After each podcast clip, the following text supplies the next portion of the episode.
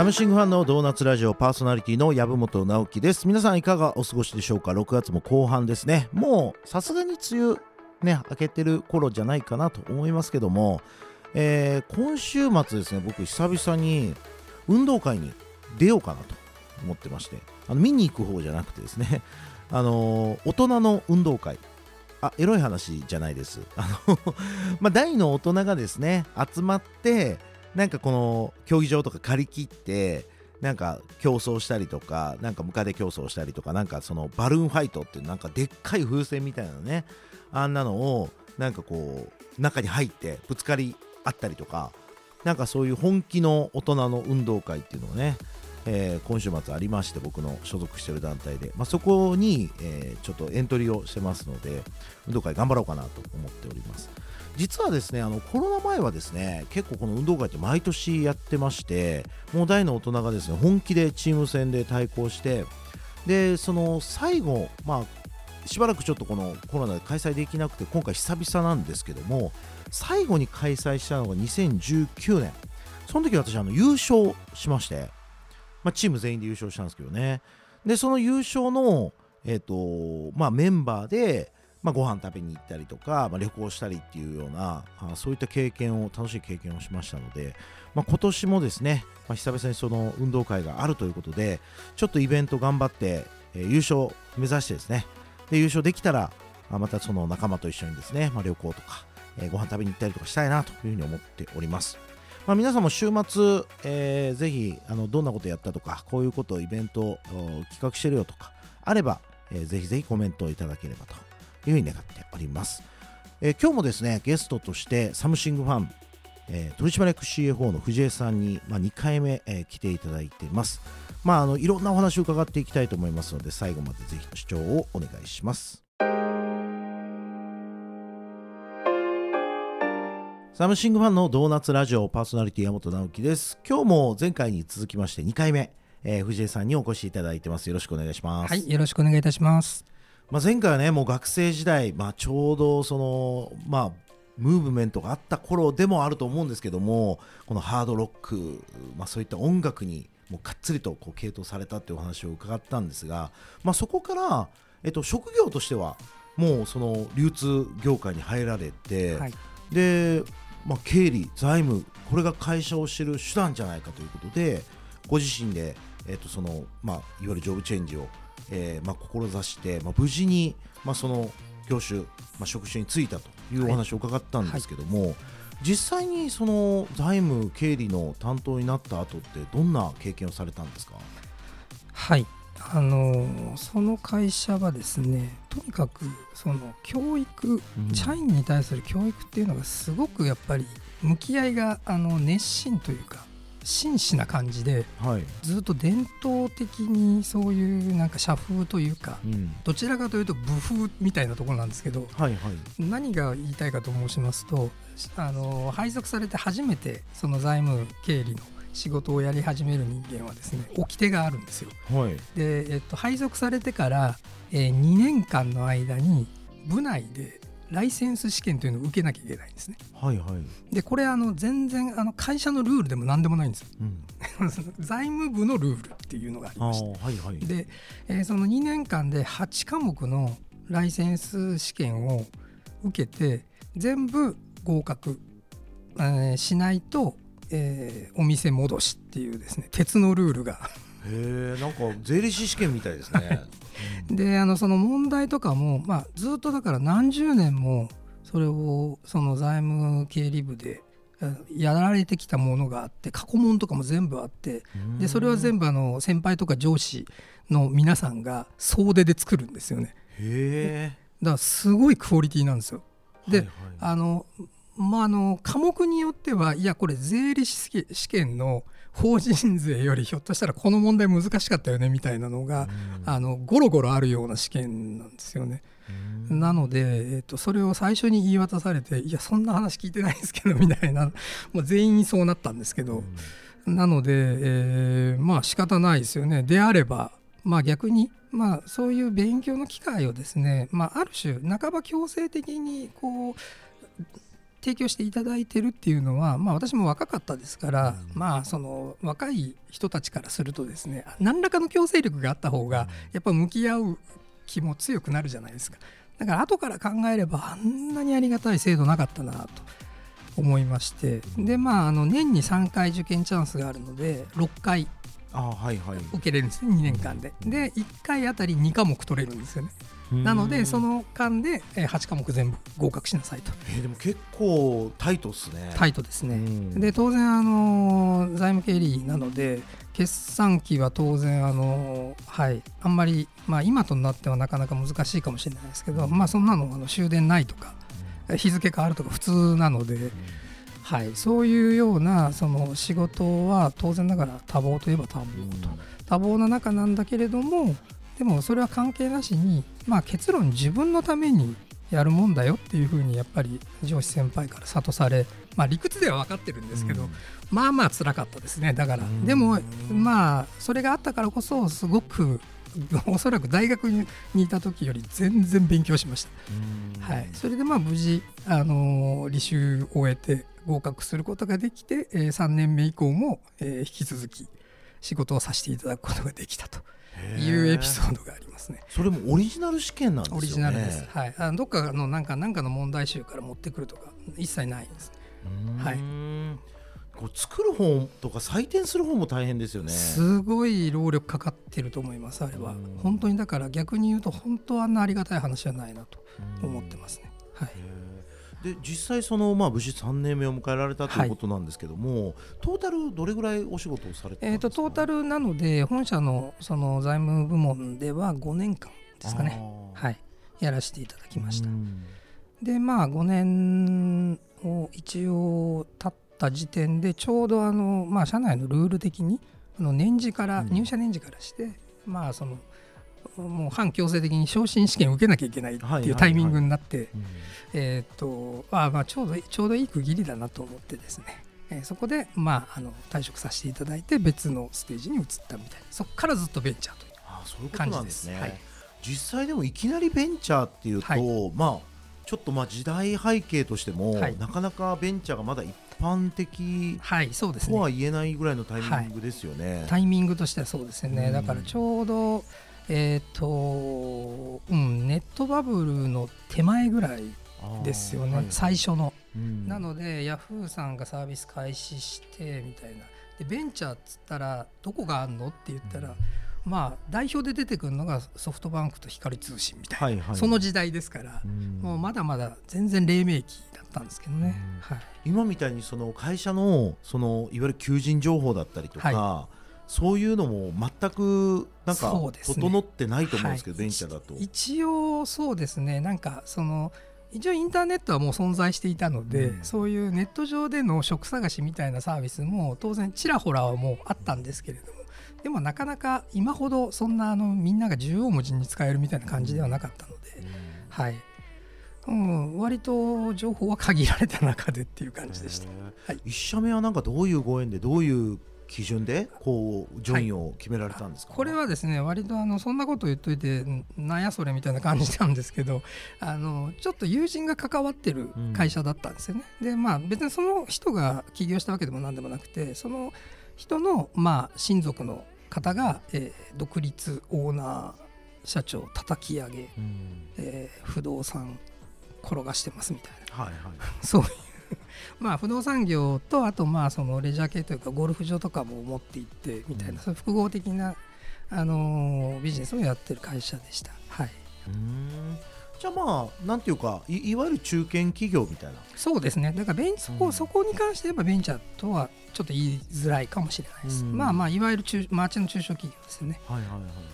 当時は藤井さんはそのご自身のキャリアが、はい、まあ、これだけスタートアップベンチャーでいろんな経験するとは多分思ってなかったと思うんですけど。何にも思ってなかったですね。はい。当時は何を思ってその会社に入入ってどうなればいいなっていうふうに思あ要するにあの自分は結局その、まあ、一部上場企業の本社部門で綺麗なオフィスで静粛にカタカタ PC 叩いて、えー仕事をなんかやってる。なんかまあ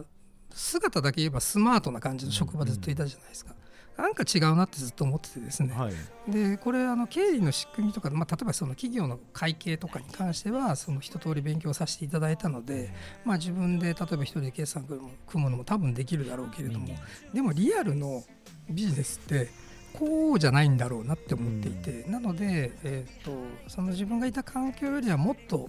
小規模でいいから泥臭くてうん。なんか世間ってこういうもんだみたいな、えーところの環境で仕事した方が俺いいんじゃないかなっていうそれも勝手に自分で思ってはい。で入れていただいた感じですね。はい。まあ、当時ねやっぱりそう親御さんからするととか、まあ、ご家族からするとおいおいってまだご結婚はされてない感じ？ですあね。はい。あなんかおいおいって感じだと思うんですけどだからはい。友人とかどんな感じだったんですか、いやでもうちの親はあんまりそういうことを関心がないのかどうかわかんないんですけど、まあまあ信頼してますみたいな、うん。まあ好きにすればみたいな感じで、まあもちろんねもうあのす住みかも分かれてましたから、うん。はい。そこはで友人も別に特に。あそうですか、はい。割と周りにいたのは割とそのずっと一社に就社してえー一生終えようというふうに思ってない友達の方が圧倒的に多かったので、はい、ちょっとヘビーメタルとか ロックバンドの、まあとまあそれもありますけどやっぱりその、おまあ、1社目が結構そういう多様な人材が結構いたのでうん、はい、割とキャラ立ってた人ばっかりだったんででキャラ立ってる人同士の方が友達になりやすいみたいなそういうところはありました。ちょっとじゃあ後半も深掘りしていきたいなと思います、お願いします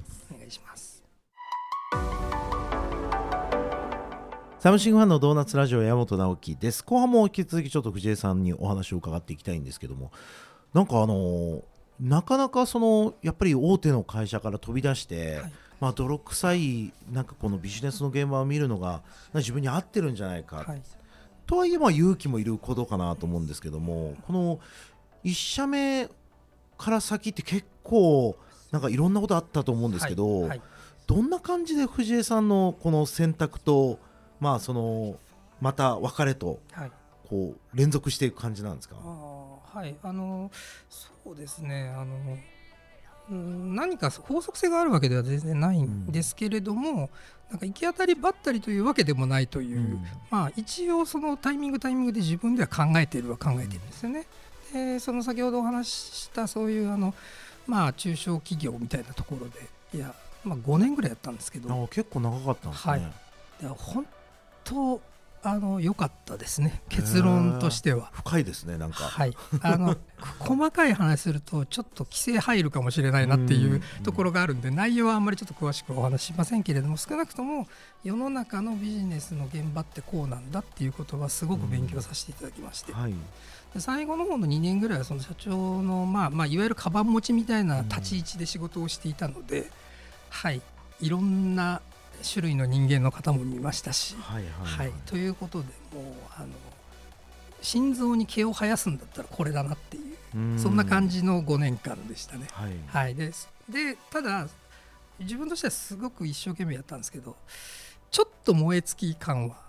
うん。やっぱありまして、でっていうところがまず一つその変わるきっかけだったはい感じかなと思います。でその後は本当にあの、えー今度は本当にベンチャーはいまさにベンチャー企業ですよね。でそこにあのたまたまご縁があって、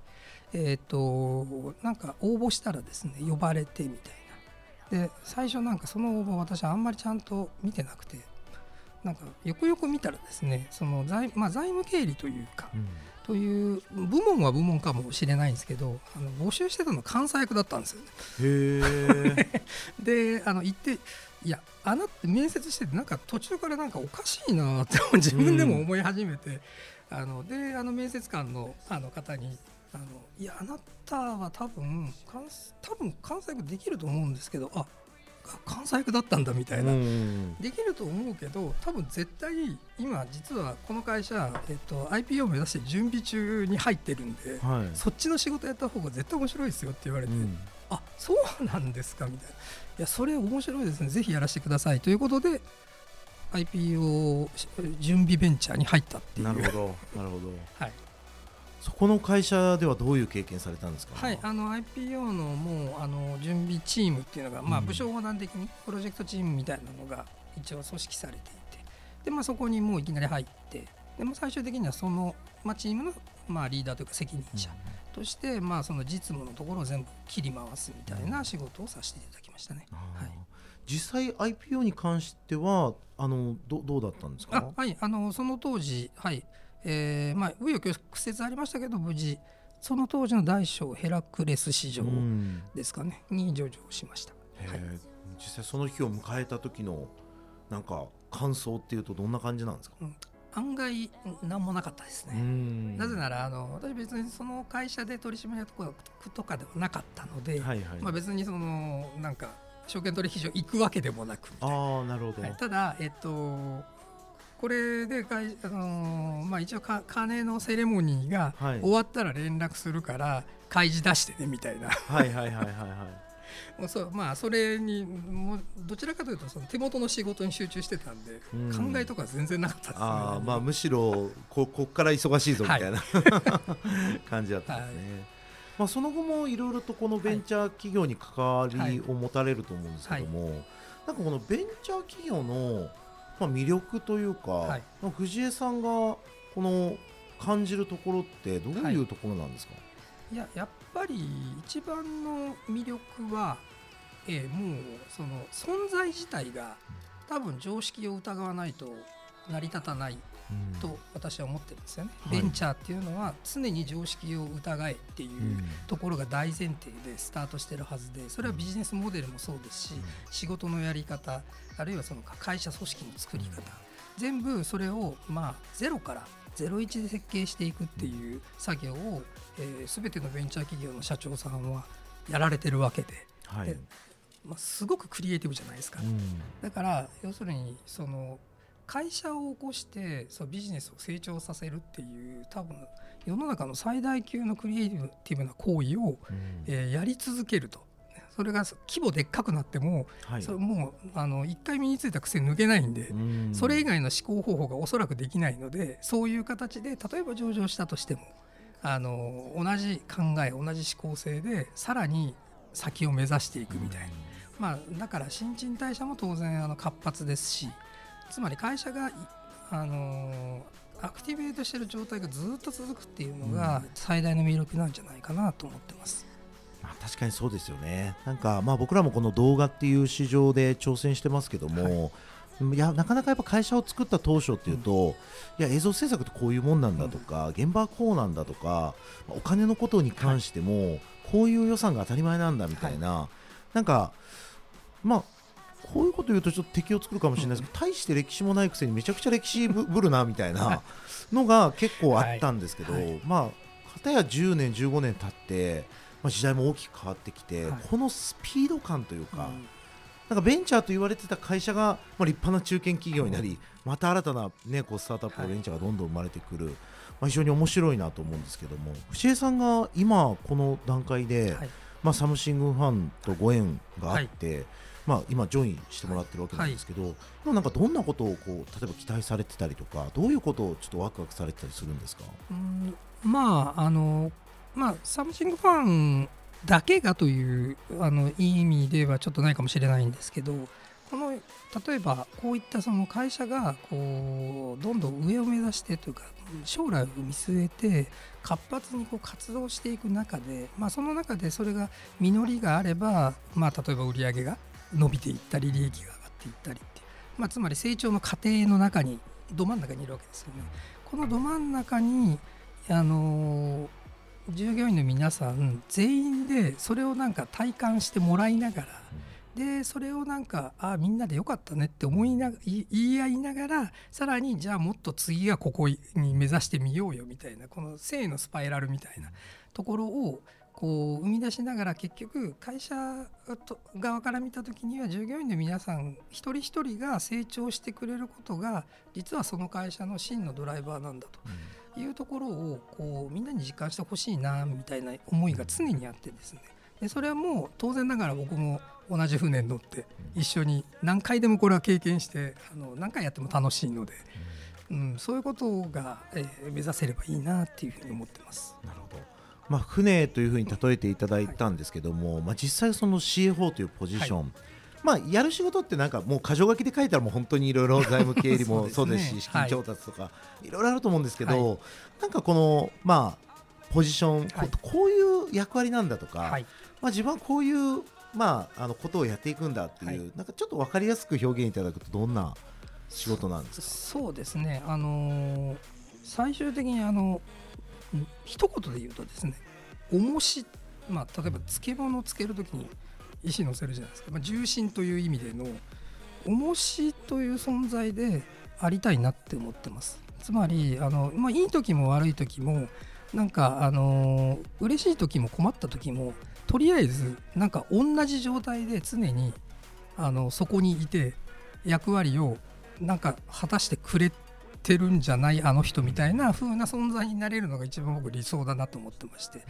で、はい、あの仕事の内容多岐にわたるかもしれないですけどそのまあ言ってみれば社長がそのビジョンを示してみんなを引っ張る旗を振るそういうあの象徴なのであればおそらく CFO という仕事はその後ろのところでドカッと石のように動かないんだけれども常に、えー、切り回しを考えてみんなが、えー、正しく進めるように後から押すみたいなそういう存在になりたいなとずっと思ってます。ありがとうございました。ぜひあのサムシングファンでなんかこのずっしり重い重しとして、そうですね。はい、はい、ぜひご活躍いただければと思いますはい、頑張ります。ありがとうございました。ありがとうございました。はい。サムシングファンのドーナツラジオパーソナリティの山本直樹です。今日のゲストはですね、えー、サムシングファンの取締役 CFO、えー、藤江さんにあのお越しいただきました。まあ、重しっていうね CFO の役割とは、まあ、本当にそういうこのビジョンに向かってみんながどんどんどんどん進んでいく中で、まあ、本当にこの方向性で合ってんのとかですね本当にこの道が合ってんのとか本当にこのやり方で合ってるのっていうのを、まあ、後ろからがっつり見ていただきながら必要に応じてさまざ、まなあ取り組みを行っていただくみんなに良いあのアドバイスをいただく、まあ、そういうポジションなんだなということをちょっと改めて感じました。でやっぱりこう会社スタートアップもそうだと思うんですけども、まあ、こうみんなでやることの面白さっていうのはまさにまあ、いろんな役割だったりとか思いだったりとか、まあ、性格、まあ、スキル、まあ、こういったものを持ち寄ってできるだけ遠くにそして高いところになんかこうたどり着ける、まあ、そこがあのこの会社、まあ、チームの面白さかなというふうに思ってまして、まあ、よくサムシングワンでも早く行くなら1人で行け、まあ、遠くに行くならみんなで行けっていう、まあ、このアフリカの多分ことわざだと思うんですけどね。これよくボードでも引用させてもらうんですけども、まあ、あのいろんなこの役割、性格、まあ、そしてキャラクターを生かしながら、まあ、能力も生かしながらですね、まあ、できるだけ遠くに高みに、まあ、みんなで登っていけたらいいなということをちょっと改めて感じさせていただくお話でございました。あのサムシングはですね、まあ、動画 DX という、まあ、この最近ちょっとね登録商標にもなったんですけども、まあ、動画を使って売り上げをアップしたい動画を使って生産性を向上したいという企業さんの、まあ、お手伝い。そして動画クリエイターとしてですねこう活躍されたい。フリーランスとしてやっていきたい。こういったクリエイターの皆さんのパートナーとしてさまざまなソリューションサービスを提供しています。まあ、ぜひあの動画っていうキーワードでなんかいろいろ知りたいなと思った方はですね、サムシングワンで検索いただいてお気軽にコンタクト、メッセージをいただけたらなというふうに願ってますので、えー、よろしくお願いいたします。また次回もですね、サムシングワンのドーナツラジオゲストと一緒に楽しくお届けしてまいります。えー、サムファン山本でした。